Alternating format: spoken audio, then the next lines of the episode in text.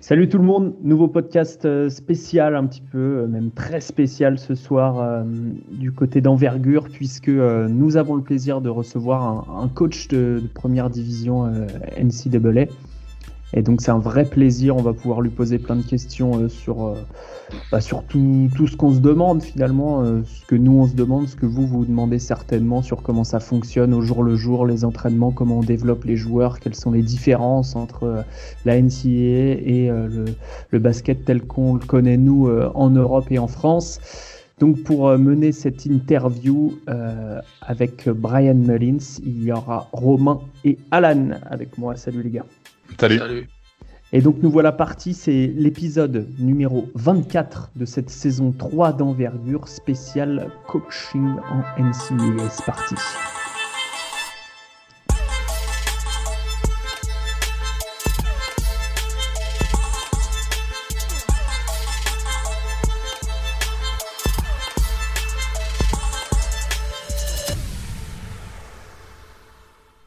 Et donc c'est le moment évidemment où on passe à, à l'anglais.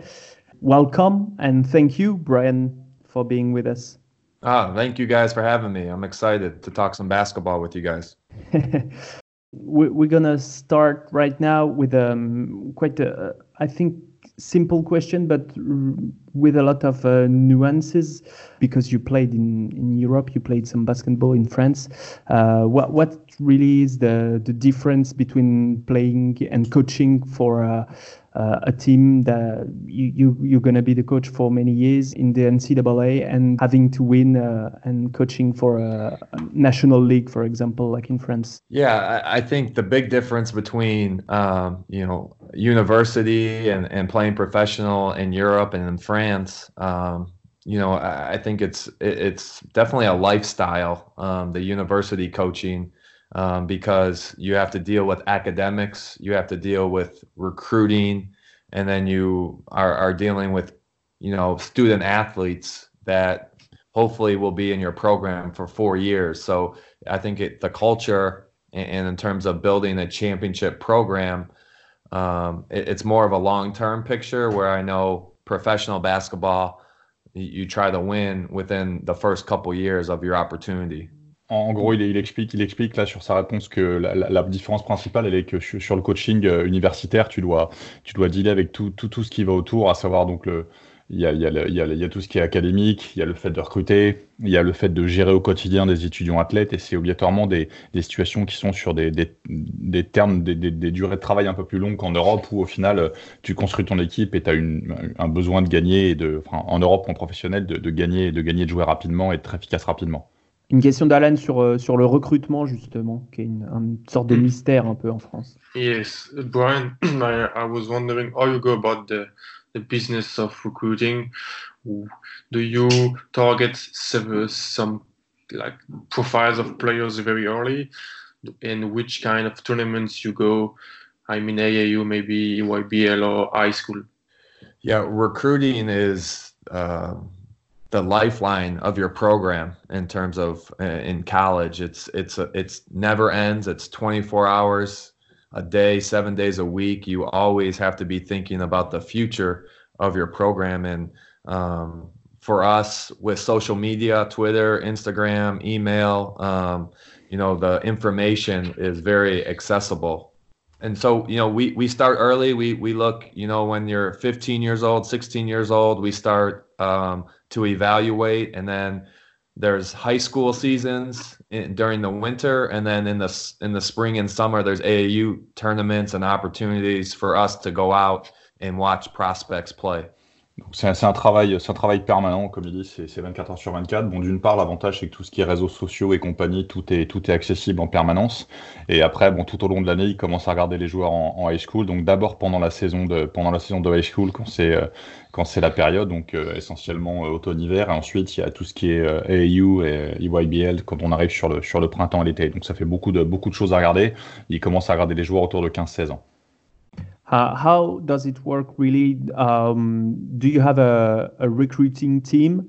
Um, how many people is it? Uh, where, wh how far do you go geographically? Uh, I mean, you you're in a, a mid-major school, so um, do you look uh, for the, the whole country or you try to concentrate for one area? Yeah, so we have uh, myself as the head coach and then three assistant coaches. Uh, us four are allowed to recruit.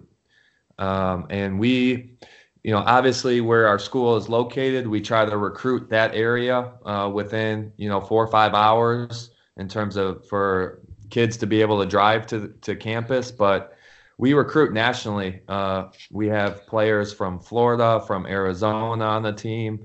We recruit internationally. You know, we look at you know different programs in Europe. It, it's everywhere, and uh, obviously basketball is international now, and, and we have to keep up with that.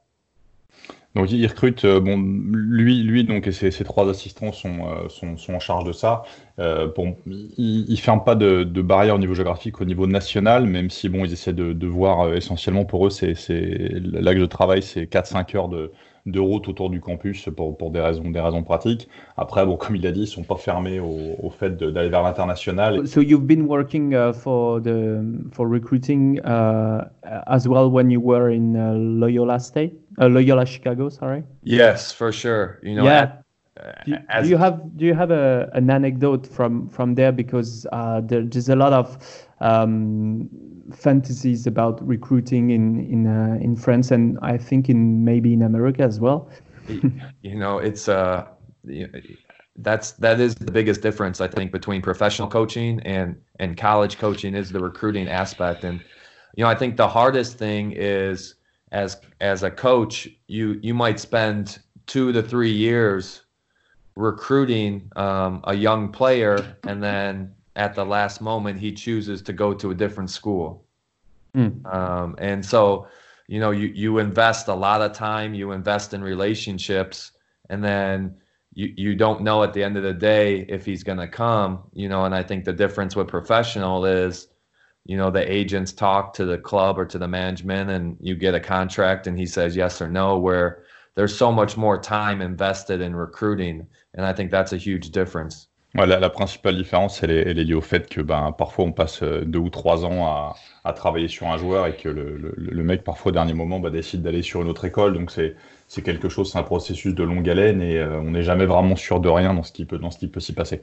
How how do you target the players? Um, I mean, do you do you target players who fit the culture you try to build, or uh, you take the the talent over over everything, and then you you you coach with the the pieces you have in your team? Yeah, that's a good question. Um, for me, it's it's about the culture and and guys that are are good fits in terms of what we want to build here. And and for me, it's important um, that you are competitive, that you are tough, that you have uh, some leadership qualities, um, and that you come from a good program. You know, in terms of that you've you've played for a good coach before, and that winning is the most important thing for you.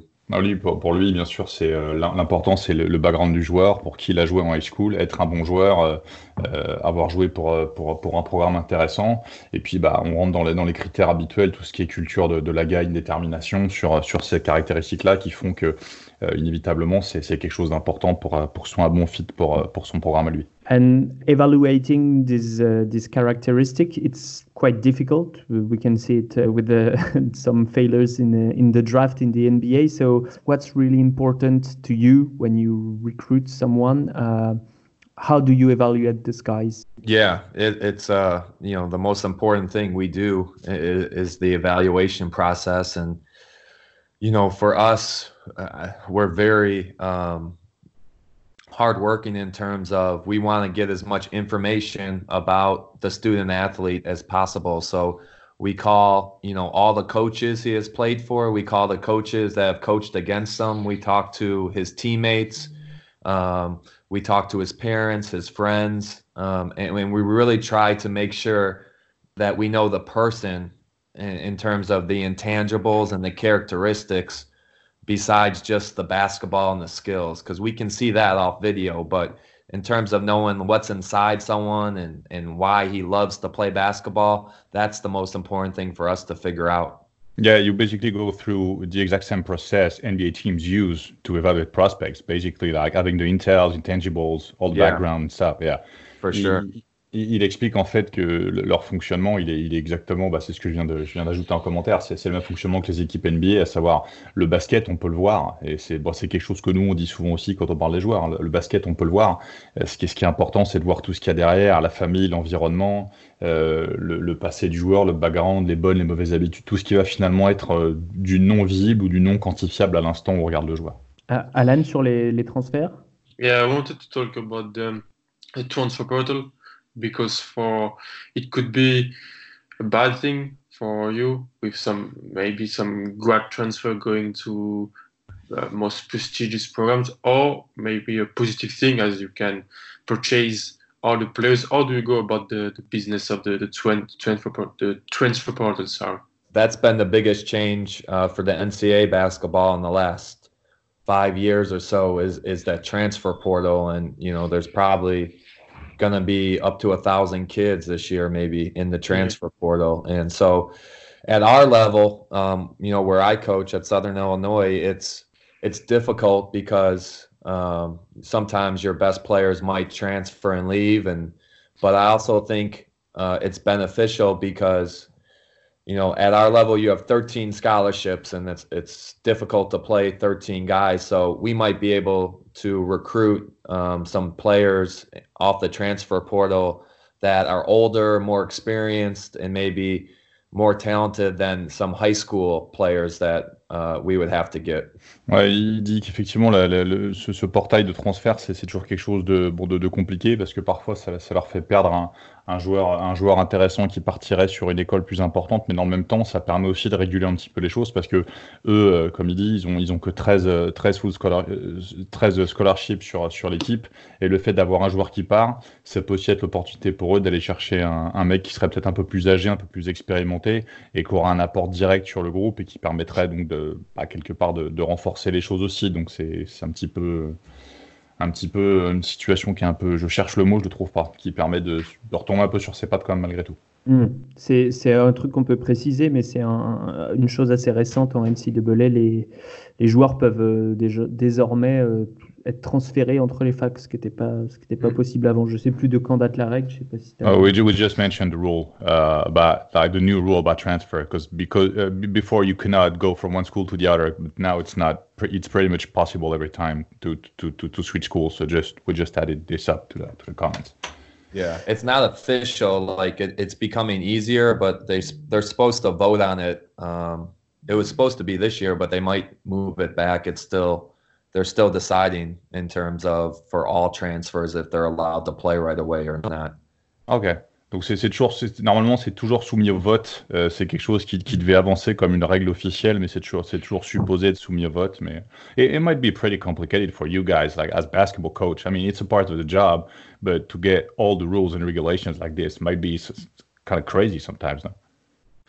Well, yeah, it's because um, you know right now right now is the big transfer market. You know, like there's a lot of kids in our transfer portal mm-hmm. right now, and there's a, some uncertainty whether or not some of these uh, student athletes will be allowed to play right away or if they will have to sit out a year.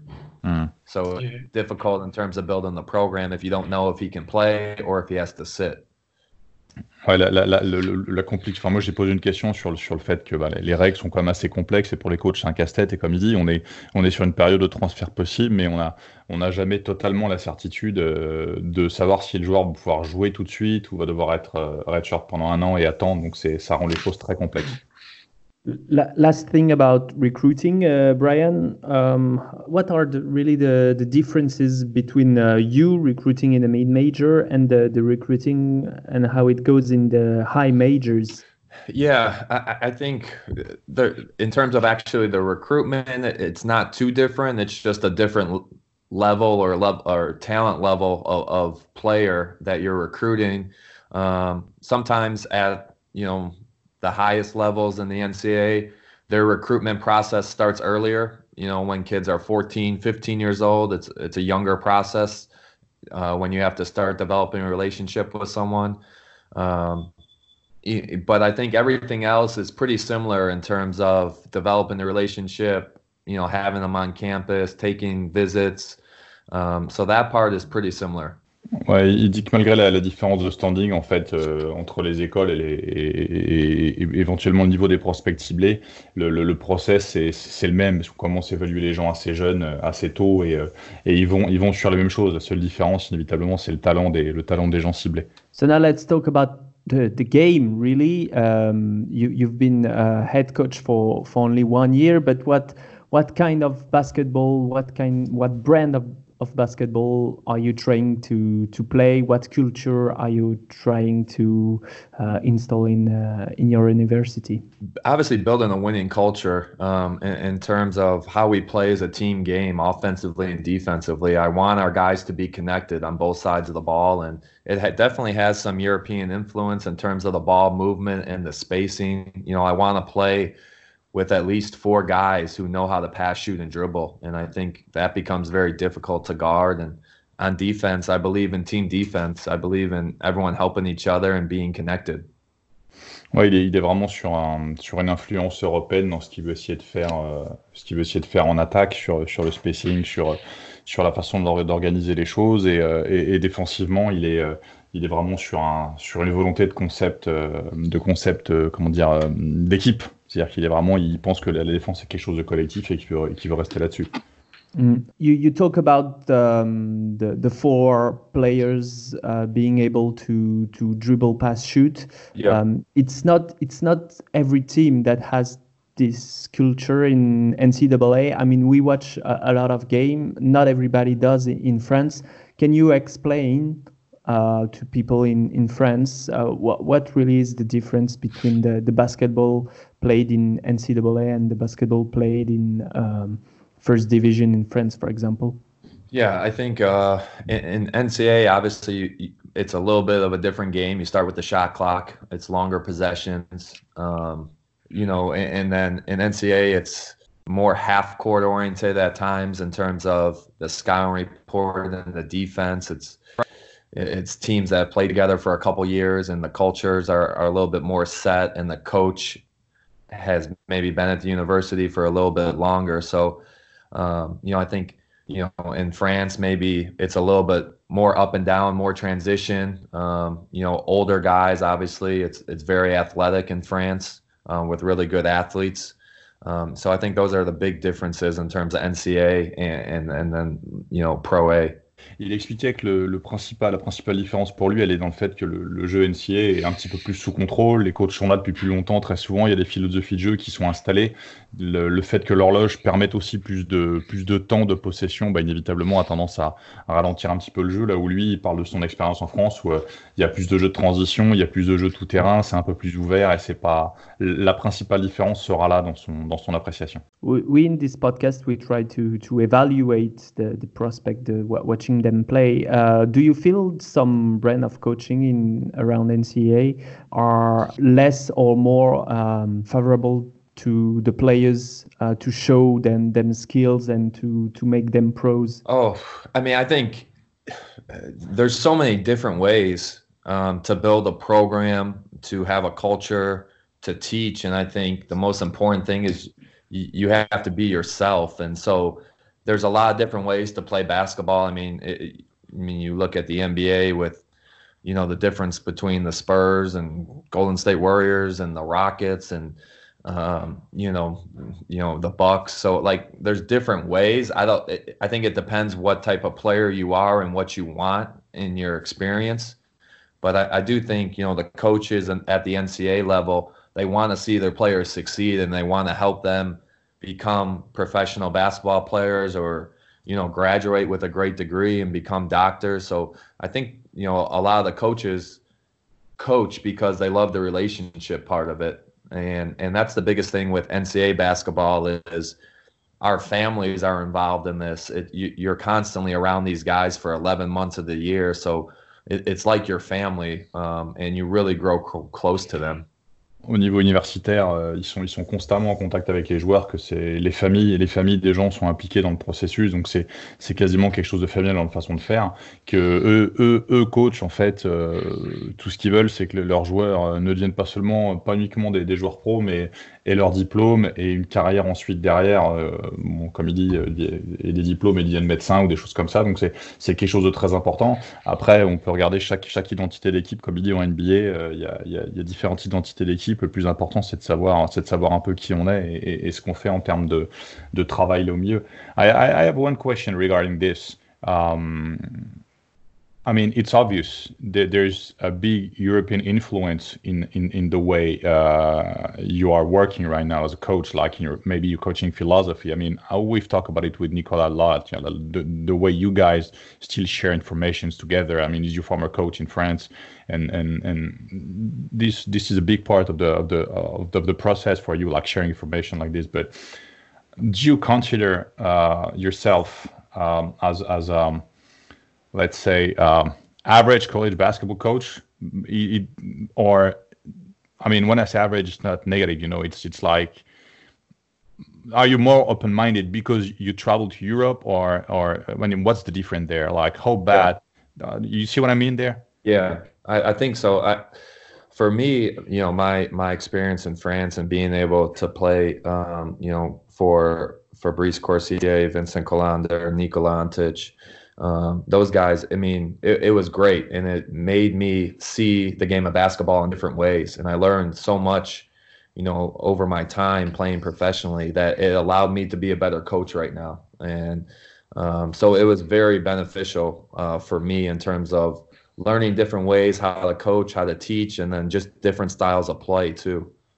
And, and before um, traveling here and playing here, um, I mean, when you were a player back in the in college did you did you have somewhere in your mind that you wanted to be a coach or maybe traveling helped jumping you know like into the new career after that yeah yeah i think i kind of especially when i got to college I, I, I kind of always knew that I wanted to coach, and um, you know, I grew up around the game. My dad coached me my whole life. I have an older brother who is my assistant coach right now, who coaches with me. Um, so it's a ba- you know we're a basketball family, and and I love coaching be- because of the relationships and the motivational and the team building and the culture stuff. I just think you have a chance to impact lives every single day. Mmh. Donc sur la première question, j'ai demandé si, euh, si le fait d'avoir d'avoir voyagé lui avait vraiment permis de ah, non pardon si le, le fait d'avoir joué en, en Europe lui avait, permis de, passer un cap un petit peu et d'avoir une vision des choses différentes que, les coachs de collège, le coach universitaire, pardon, qui n'auraient pas forcément euh, bougé ou autre. Donc, il disait que oui, inévitablement, lui, le fait d'avoir joué en France avec des, avec des, des coachs, bon, il a, il a croisé la route de, Fabrice Coursier, là, qui est maintenant à Caen N1, et Nicolas Antich, avec qui je travaillais en Antibes. Euh, c'était quelque chose de, de, très important pour lui, parce que ça lui a permis de développer aussi des, une vision des choses un petit peu différente. Et la question que je, je, relie à ça sur la deuxième partie, c'est de savoir si euh, s'il avait déjà euh, la volonté de coacher avant d'être joueur pro ou si c'est le fait d'avoir justement joué en Europe qui l'avait aidé. Il explique que lui, déjà quand il était à la fac, c'était, il était, il était dans un petit peu dans cet état d'esprit, que son père l'avait coaché, que son frère aujourd'hui était son assistant coach parce que c'était quelque chose qui était en famille et qu'il qu'il aimait lui ce, ce partage, ce lien, cette connexion qu'il pouvait avoir avec les gens dans le travail. Alan, une question. Yes, you you talk about our Europe and your our experiences in uh, abroad had uh, uh, very positive influences on your coaching philosophy. I, I was wondering, Oh, how about oh, what about the NBA? Do you watch the, the NBA? Some of the, the concepts you talk about four guys that can dribble, pass, and shoot. The the pace and the, all of that stuff is the the the changing game of the NBA something you you look for to install in your program, maybe? Yeah, yeah. I, you know, during the season, it's difficult to watch like full NBA games, but I'm always watching a couple teams that I really like and trying to steal different actions or different sets from them. And then, you know, I, I show my players, you know, the best okay. players in the NBA, and I show them why they're successful. And it's not because they're the most talented. It's because all the small details they do, they do it all the time. And how hard they run off screens. They set their man up before coming off a ball screen. They sprint to the corner every single time. So little things really separate the pros from the college players. And I want my players to see that as well.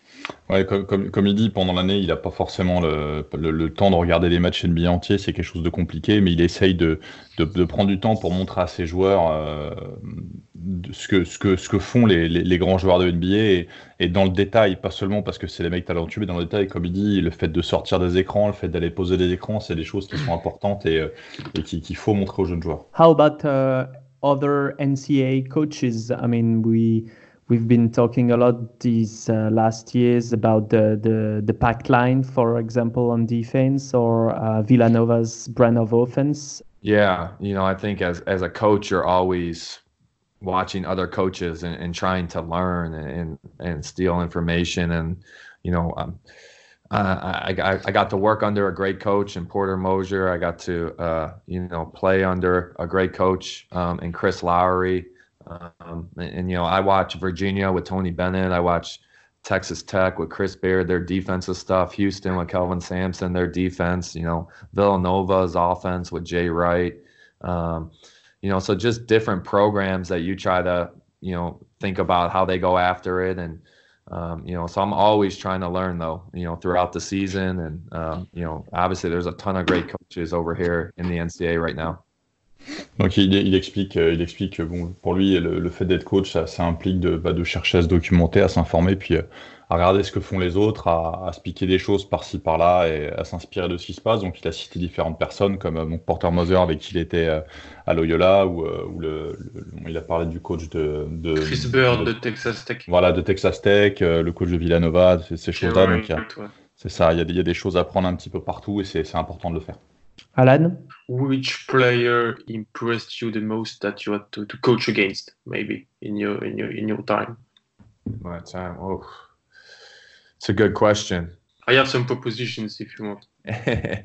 well, the guy that uh, I probably do not like the least um, uh, because he stopped us from a national championship when I was at Loyola Chicago is is Mo Wagner. Um, you know, he made some some really hard, difficult shots uh, with Michigan when they beat us in the semifinals uh, two years ago. So that was that was a really tough one.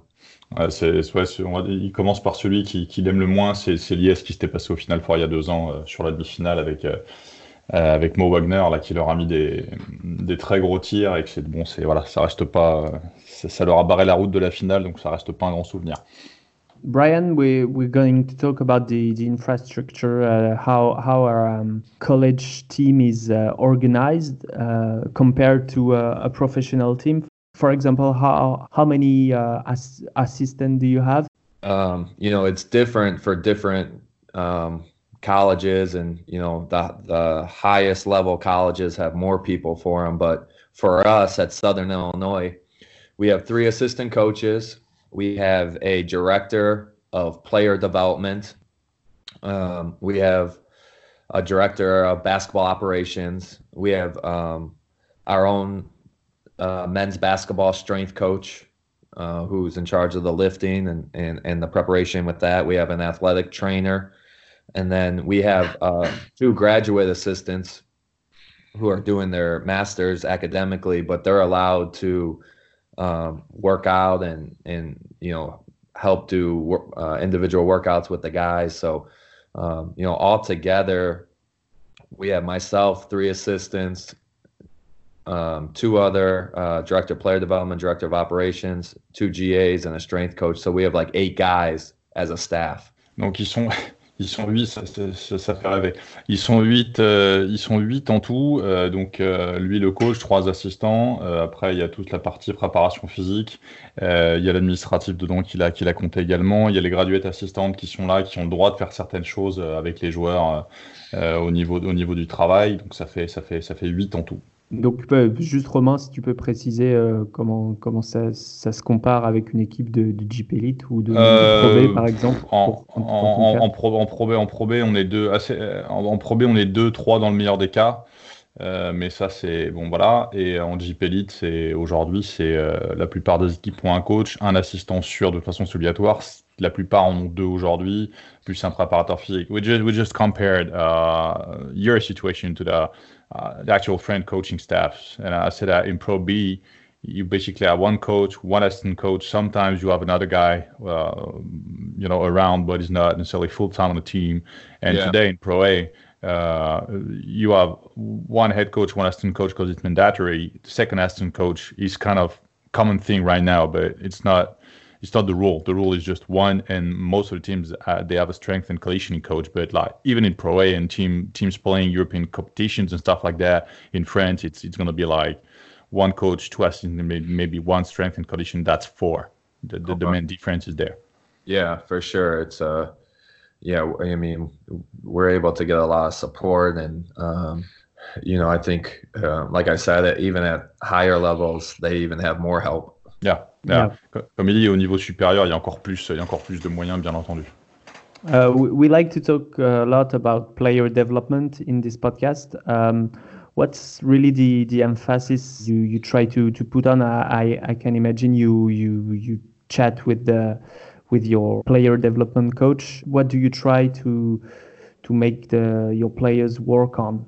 Yeah, I mean, we, we do individual plans for each player, and um, you know, and the big thing is everything we do with our guys, we try to record. So we try to film, and then we'll break it down. We show them clips after the workout, whether it's individual workout, a team workout, um, a, a, game, and we really try to teach these guys through film as well as just on the court. You know what we're looking for, why we're teaching it. You know, I think a big thing of helping players understand things is to show them um, and for them to believe that it's important. And I think film is a good teacher, but you know, um, you know, with depending on what position they're playing and you know with the guards that we want to play we want them to be able to change speeds you know, I think that's a.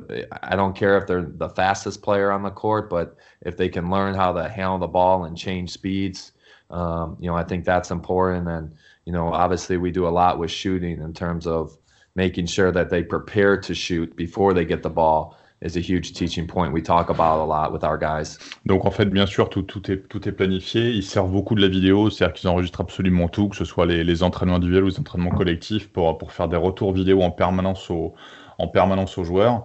Euh, il donne l'exemple de, de, ces, de, des arrières là, de, de, son équipe où il travaille beaucoup sur les changements de rythme. Comme il dit, je ne veux pas forcément que les joueurs soient les plus rapides, mais il faut être capable de faut être capable de, de, de, changer de rythme. Et puis, bon, bien évidemment, il y a le, il y a l'aspect, il y a l'aspect du tir, euh, de savoir euh, bon, ce qu'il faut, ce qu'il faut travailler sur le tir, et surtout le, le, petit point, de, le petit point sur lequel il insiste, c'est s'entraîner à être prêt à recevoir la balle, ce qui est quelque chose de, de, de, moi je trouve aussi très important. Donc, euh, donc ça fait partie des, des focus qu'ils ont par exemple sur ces, sur ces situations-là.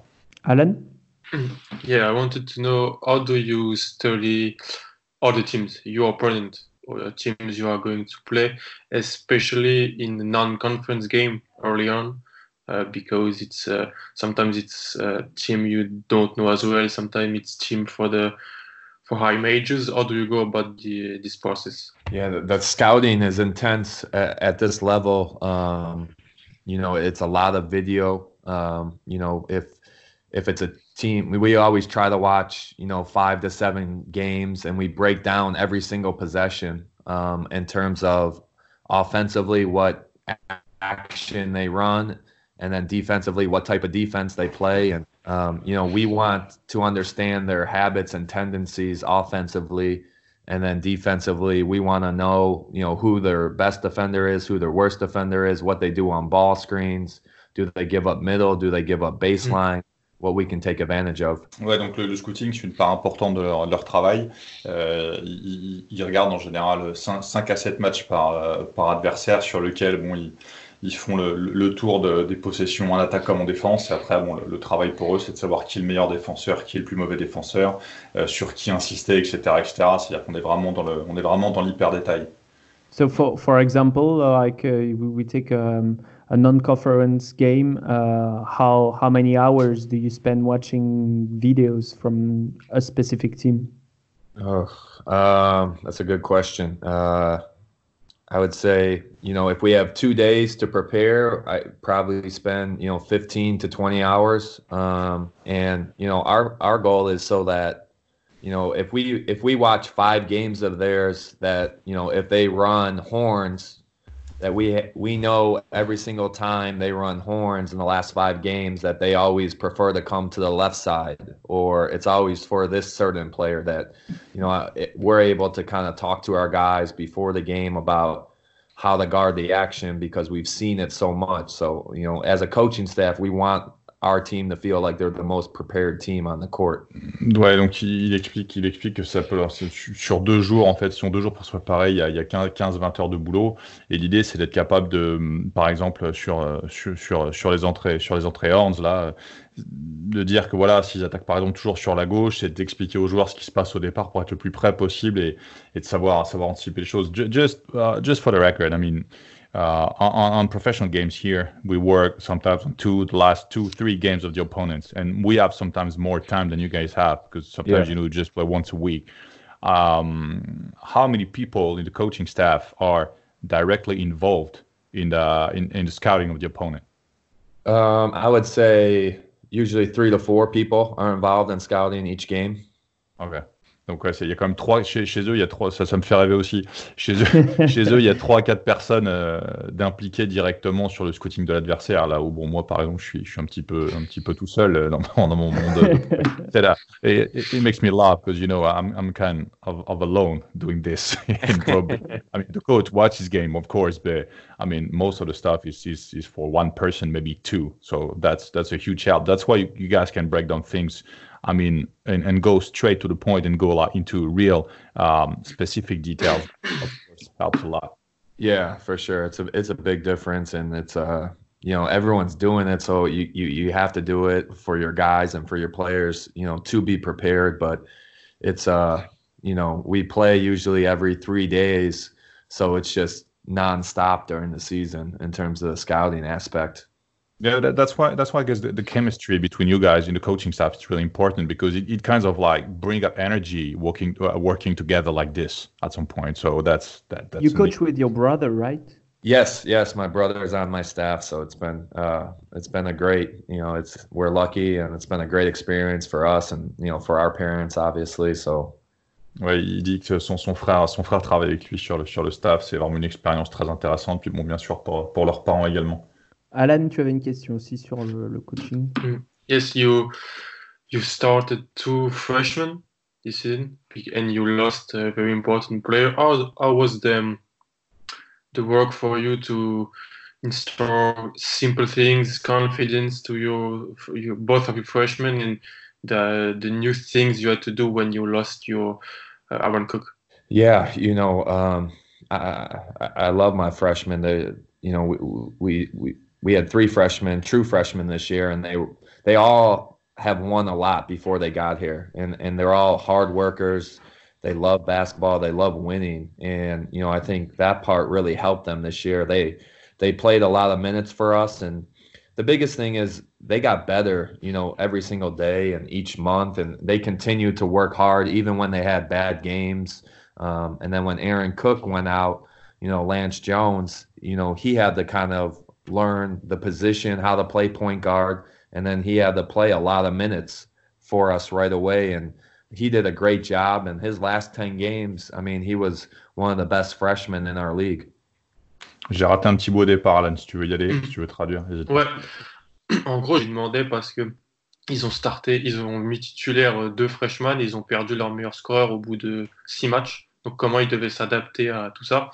Et il a dit qu'il avait énormément de confiance dans ses freshmen, qu'ils ont eu vraiment une progression euh, linéaire toute l'année, que c'était des joueurs qui avaient déjà gagné euh, auparavant.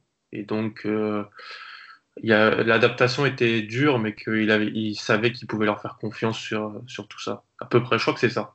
Ouais, c'est ça. ça. ça. Uh, que j'avais raté le début. How do you manage the, the rotations, the minutes you give to one on or other, another player? Because it's a bit different. You said it at the beginning of the, the, the recording, but in a pro league, uh, you need to win fast when you're a coach. In college basketball, you need to, to win now and to win in two, three, four years to develop players. So giving them playing times is is a bit hard. How do you manage that? Yeah, I think you know, as a coach, you're always trying to, um, you know, manage your rotation and try to figure out going into a game, you know, what the best lineup is, you know, who's been playing well in practice, and um, you know, for us this past year, since it was my first year, we knew it was important for our freshmen to get experience um, for the future of the program. But at the same time, we wanted to win every single game. So, um, you know, I would never sacrifice winning a game um, in terms of for you know a freshman to play more minutes but I think it's important that they get some experience throughout the year, and and our, all of our freshmen deserve to play the minutes they played, and so that made it pretty easy for me. Donc il, explique en fait que hum, lui, je commence par la fin, il veut, veut pas sacrifier la victoire sur, le fait de donner des minutes à un joueur. Bien sûr que gagner est plus important que tout le reste, mais là, en, arrivant cette année sur son, nouveau job de head coach, il avait, des freshmen qui pouvaient faire jouer. Et c'est toujours l'important, c'est toujours trouver l'équilibre entre, entre faire, jouer, faire jouer les mecs pour les développer et pour les avoir opérationnels pour la suite, et, et bien sûr la nécessité première qui est de gagner les matchs. Vas-y, Alan. We talk uh, a lot about the draft on, on, the podcast, and I'm a big Dru Smith guy.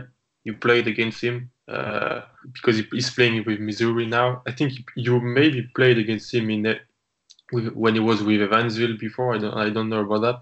Yeah. What do you? How do you like his game? And what, how did you prepare to to face him? Because he's kind of a, uh, weird player that is handling the ball but he's not shooting threes. How do you adapt your defense with those type of, of guys? Yeah, he's a he's a great player. He's got a great motor. Um, you know, yeah. he's constantly making plays on the offensive side and defensive side. So he really impacts the game in different ways. And um, you know, I think the biggest thing is especially when you got a guy who can really pass it and you know also attack the paint. You know, for us, if you just keep backing up and you give them freedom and you give him space and you give him vision, then he's going to make you pay. So I think you still have to guard him, even though he might not be, you know, the best shooter. And you just, you know, you, you have to try to make things as difficult as possible for him and not give him any easy layups, any easy pull ups. And, um, you know, we, we really try to, that's why I think just our team defense, it's not going to be one, one person's responsibility to stop anyone. Le, le, cas du joueur dont on parle, Drew Smith, c'était, quelque chose d'intéressant pour faire le lien avec les questions d'avant, comme il disait. Euh, c'est, le genre de joueur, hein, c'est pas forcément un grand shooter, mais on peut pas lui donner l'espace, on peut, faut surtout rien lui laisser de facile, euh, pas de lay-up, pas de tir à mi-distance, pas de choses comme ça. C'est pour ça que dans, un contexte comme ça, lui, ça, renforce ce qu'il croit par rapport au fait de, de défendre en équipe, de défendre collectivement, et euh, c'est aussi pour ça que ça lui semble important c'est un joueur qui a quand même, euh, pour préciser aux auditeurs, qui a été élu un des meilleurs nouveaux joueurs de la SEC cette année. Donc un, un joueur qui est sur certains boards pour, pour la NBA. Okay, I just added the fact that uh, he was considered as one of the best uh, ACC newcomers this year, and he's already on the on a on a big boards of several NBA teams. That, just to explain who was the players to the to the people listening to us. Vas-y, Romain. Okay, just just to switch to, uh, to, to the last part of the questions we have. Uh, the, the, the first one and the main one, like how do you become a coach? And how do you become a coach like so young? Because most of the guys they become you know head coaches but later later on in their in their career like older they they, they become a head coach when they when they get older. Um basically how did it happen?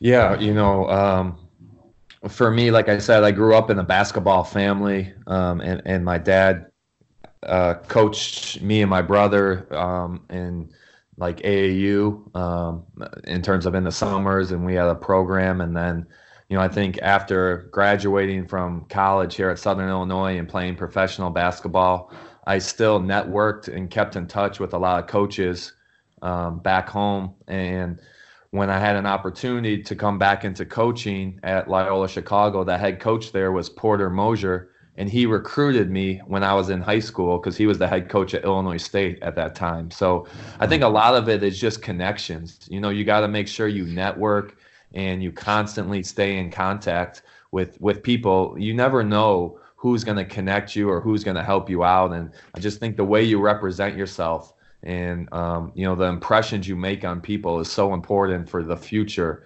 uh, of whatever you want to do.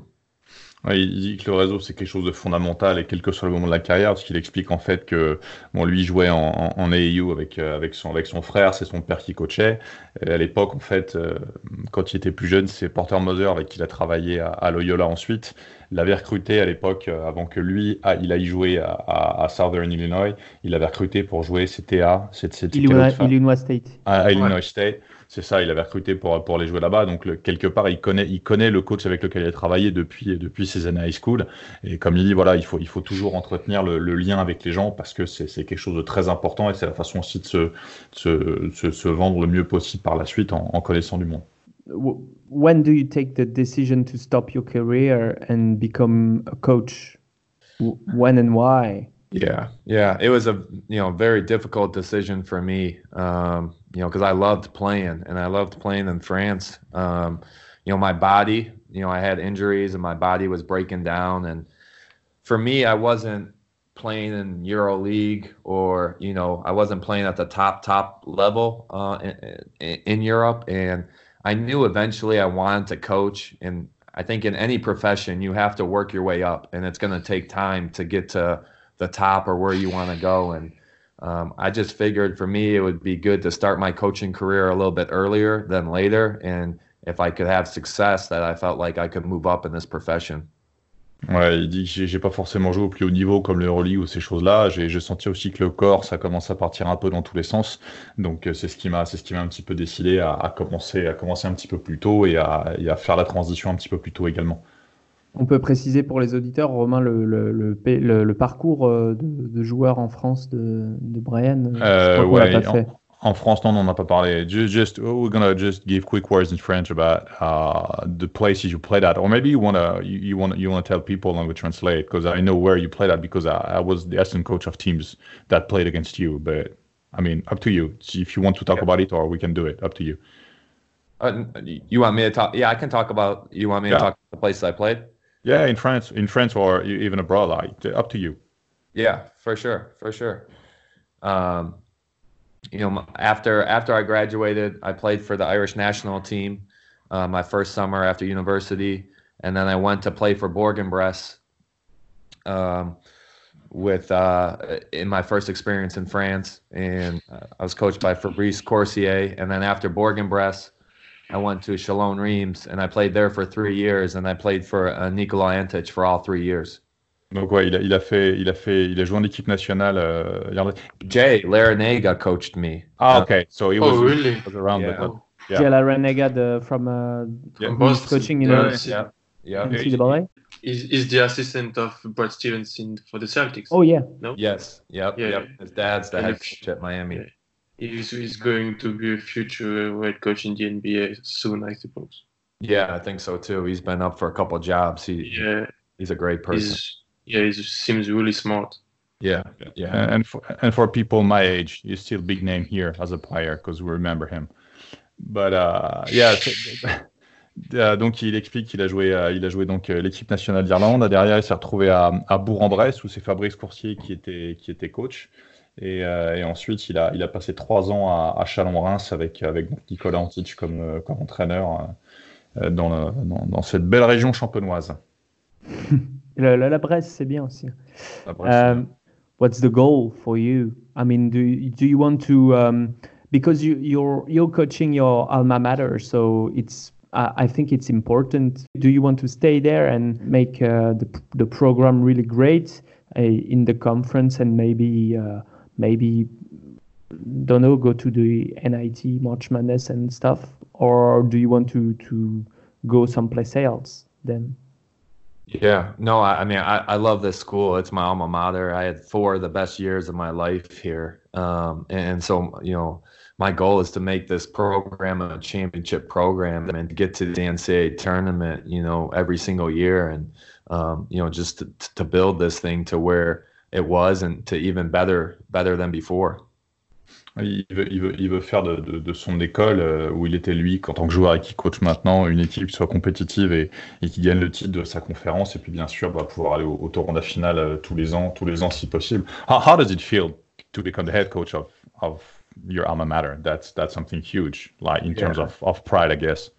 Yeah, it is. It, it's uh, it's been you know unbelievable this first year, and you know I was away for ten years, and to come back to this community, you forget how special it is a little bit, and you you you feel a ton of pride, you feel a ton of responsibility every day because you want to do so well, because you know you know how great this university was for you and how much the people in this community love it. So you know it's a ton of pride, it's a ton of responsibility, and um, you know it's it's it's exciting.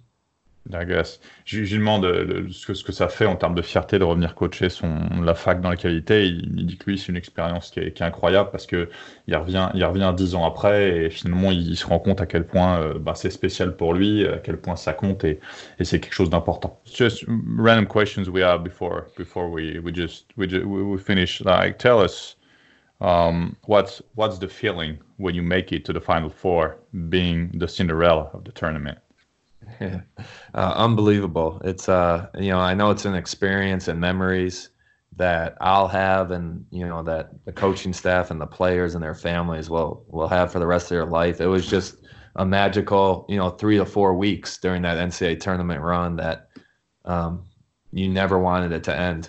Ouais, je, je, lui demande ce que, ce que, ce que ça fait d'être un petit peu l'équipe, l'équipe Cendrillon de, de la Marche Madness, euh, donc sur le tournoi final. Et, et, ce que ça représente, il dit, c'est un, un, un, truc qui est, qui, est, qui, est, incroyable parce que pendant, pendant trois semaines, un mois, on est, on est, on est vraiment le centre d'attention et on ne veut pas que ça s'arrête parce que c'est en termes de sensations, c'est énorme. Was Sister Jean really coming to every every game you played or? Yes she was coming. She was there she was there at all the games and she was there you know four years before that when we were winning 10 or 12 games in the season so she's a true um, you know, she's a true team chaplain. I mean, she's 100% the biggest fan, the biggest supporter of Loyola basketball, no matter what the record is. il répond à propos de, de Sister Jean, donc, qui était, qui était la, une bonne sœur qui, qui suivait l'équipe, qui avait été un petit peu médiatisée. L'aumônière de l'équipe. L'aumônière de l'équipe, voilà. Et il explique qu'elle a toujours été là, elle était là en permanence. Et puis même les années précédentes, quand l'équipe gagnait que 10-12 matchs par an, elle était, elle était déjà là. Donc c'est tout sauf une légende. Alan, une question sur le run yes. de Loyola Chicago. Yeah, during that run, you eliminated like big big schools with like I suppose every every of that uh, the team you you you you went against and and and win sorry had and as now players in the NBA like for example Tennessee with Grant Williams. I suppose you played Nevada also with the Martin brothers. Yeah, uh, and also my, Miami with. Um, Bruce Brown and Lonnie Walker, if I remember well. Uh, how was the, the feeling for you guys, you players who who were not on the radar of professional team to to know that they had a chance to to play against uh, big time players, and how do you use that to motivate them? I suppose. Yeah, it's just a reward um, to our guys, to our you know our players that you know what a team you know when you play as a team offensively and defensively what they can do and uh, you know it's a credit to them how hard they played. You know it shows a ton of toughness mental and physical toughness to be able to beat teams that were more talented than us but our guys believed in each other and, and they truly believed every time they stepped on the court that they were going to win the game.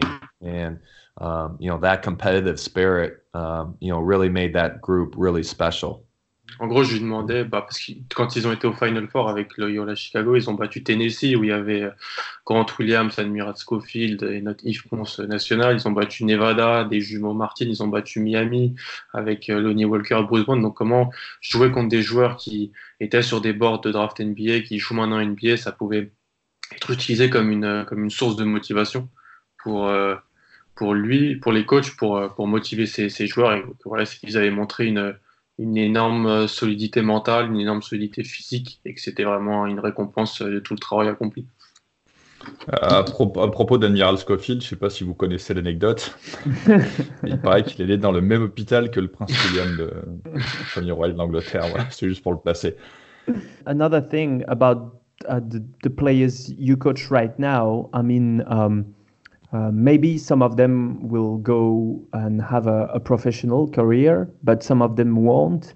How how do you manage that? How do you manage the expectations day to day? Yeah, well, the number one priority is to make sure everyone graduates and, and receives their degree because the ball will stop bouncing for everyone, whether it's right after college in five years, 10 years, 15 years. So, our, you know, the one thing I promise the student athletes and their families is that if they stay at Southern Illinois for four years, they will graduate.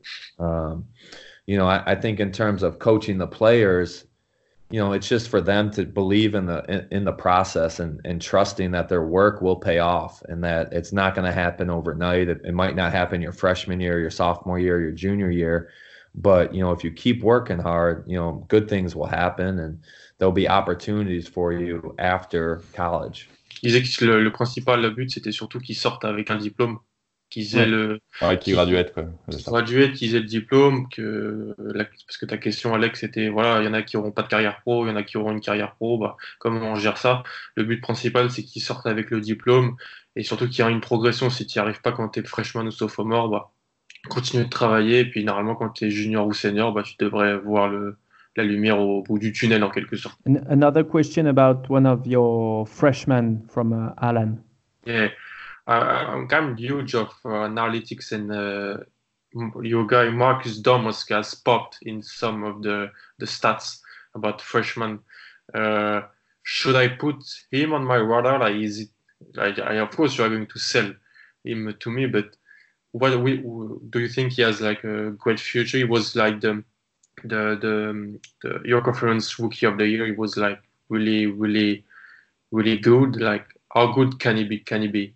Yeah, I think um, Marcus. You know, he's going to be a very, very good player. He's going to get much better because he's one of the hardest workers on our team, and you know his skill set is just going to continue to evolve. You know, the thing about Marcus offensively is he can score in a lot of different ways. Um, he can post you up, he can score off the dribble, he can come off a pick and roll, he can hit threes. So, uh, you know, obviously for a freshman, he had an incredible season. And I think over the next couple years, you're just going to see more and more of a complete player. Je lui demandais, euh, parce que ce que j'aime bien faire à la fin des saisons, c'est regarder tous les freshmen, tous les freshmen de l'année en conférence, ceux qui gagnent le titre de freshman de conférence, parce que souvent on peut avoir des, des gens qu'on n'a pas vus mais qui sortent un petit peu sur les stats. C'est comme ça que euh, certains ont pu découvrir Obitopin, par exemple, ou, même Jamorant. Et donc, euh, dans son équipe, il y avait le freshman de l'année de sa conférence, qui est un, un poste 2-3, et qui est, donc, il m'a dit qu'il est, c'est vraiment un des plus gros travailleurs de l'équipe. C'est un joueur qui va encore progresser. Il sait un peu, tout faire offensivement. Il tournait à 14 points par match, 40% à 3 points. Donc, euh, 83% lancé franc, donc c'est un vrai joueur à suivre. Marcus Domask, si les gens, veulent aller voir. Uh, Domask was named uh, freshman All-American this year. Uh, what about you? Because you were the finalist of, an award. We read that you were the Joe B. Hall Award finalist uh, for the top first-year head coach in, in the nation. How does it feel to to get, let's say, spotted on, on the very first year of your career? How, how does it feel as a coach? Well, I feel lucky because I have great coaches with me, my staff, and then the players that you know were part of this year's team. Uh, I'm appreciative because of how hard they played and they believed, you know, in the culture and in the process. And um, you know, obviously, you you, you don't coach uh, for the personal rewards or anything like that. It is about you know your players most importantly because they only have these four years or two years left where they get to experience college basketball. And i think that's the thing that we're most focused on. And um, you know i hope you know next year we can have even a better year Donc moi je lui posais la question, je lui dis voilà donc on parlait de Marcus Thomas qui a eu euh, qui, qui, bon, qui, est, freshman dans l'américaine et de son côté lui il a été il était finaliste d'une récompense donc pour les pour les coachs de première année en fait hein, les, les, les, coachs dans leur première année d'exercice. Je lui demandais ce que quelle importance ça avait pour lui. Il disait que lui pour lui c'était surtout la récompense par rapport au staff, par rapport au travail global, que les, les trophées individuels c'était c'était secondaire par rapport au fait que bah, lui ce qu'il aimait c'était développer les joueurs, que les mecs n'avaient droit qu'à 4 ans à la fac pour jouer donc c'était c'était qui comptait le plus, c'était dans, dans, le fait de coacher, de développer les joueurs. Et on précise aussi, dans les, euh, il a été élu deuxième au, au, niveau des coachs de sa conférence euh, parce que son équipe était, était prévue. Il y a toujours des, des, des classements d'avant-saison. Ils étaient, mm. ils étaient donnés derniers et au final, ils ont fini euh, cinquième sur, sur 11, je crois. Donc, mm. ah, un, un, bilan positif en conférence. Ah, ok. Just, just said you also had um, not a reward, but some, uh, some mention from uh, about. about uh, Explique-moi, Alex. Que je, je... Il, non, il, il a, C'était par rapport au classement de pré-saison. Okay. Ils étaient donnés dernier et because, finalement because ils ont fait une bonne saison. Regarding the previews at the beginning of the year, your team was was was was ranked uh, as bottom team on the preview, and, and you ended up uh, with a with a positive uh, record overall. Yeah, yeah. I, you know, obviously, um, going into it, it was a difficult transition, but you know, we tried to put together a team that was built on our culture in terms of guys who had chips on their shoulder, who believed in themselves, and and guys that worked hard and wanted to win. And you know, with three games left in the season, I think we had a chance um, to beat Northern Iowa um, and and tie for first place. So. Um, you know, like I said, I'm really proud of this year's team because they accomplished a lot and overcame a lot of obstacles. Oui, il est très fier de l'équipe de cette année. Comme il dit, à trois matchs de la fin, on pouvait encore, on pouvait encore battre Northern Iowa et, éventuellement finir premier ex aequo. Voilà, il a, il, a, il a assemblé une équipe, il, ils ont fait les, jouer les gens dans un, dans un bon état d'esprit et c'est ce qui, ce qui leur a permis de, de, faire une belle saison. Je pense qu'on peut conclure là-dessus. Um, thank you, thank you very much, Brian, for, uh, for your answers. Uh, that was that was really great talking basketball uh, with you. Uh, I don't know if you if you you have something to add for the the French listeners. Oh no, I mean, thank you guys for having me. Like I said, uh, my experience in France, you know, playing over there, um, learning about myself, learning about the culture, it has made me a much better coach, uh, a much better person, and um, you know, I, I, love it over there. So I'm really appreciative of you guys having me on. Uh, let, let, me let me add this uh, that you were a tough player to play against because you always showed uh, and pride on the court which which always always uh, made it complicated for the, the PGs on my team. So just ah, wanted to say that. Appreciate it. Donc euh, lui le fait d'avoir joué d'avoir joué en, France c'était un grand souvenir. Donc moi j'ai ajouté que en plus c'était toujours compliqué sur les équipes où j'étais parce que c'était un joueur qui était assez dur et c'était parfois compliqué pour les meneurs de jeu des équipes où j'étais à l'époque euh, de jouer contre. All right, thank you again Brian Mullins. Uh, thank you uh, Alan and, Romain for the questions uh, and I hope it was it was uh, enlightening for uh, people who don't really know the how the NCAA work, and um, obviously we're going to follow you uh, and uh, the the results of your team for the the next se seasons. For sure, thank you guys, appreciate it.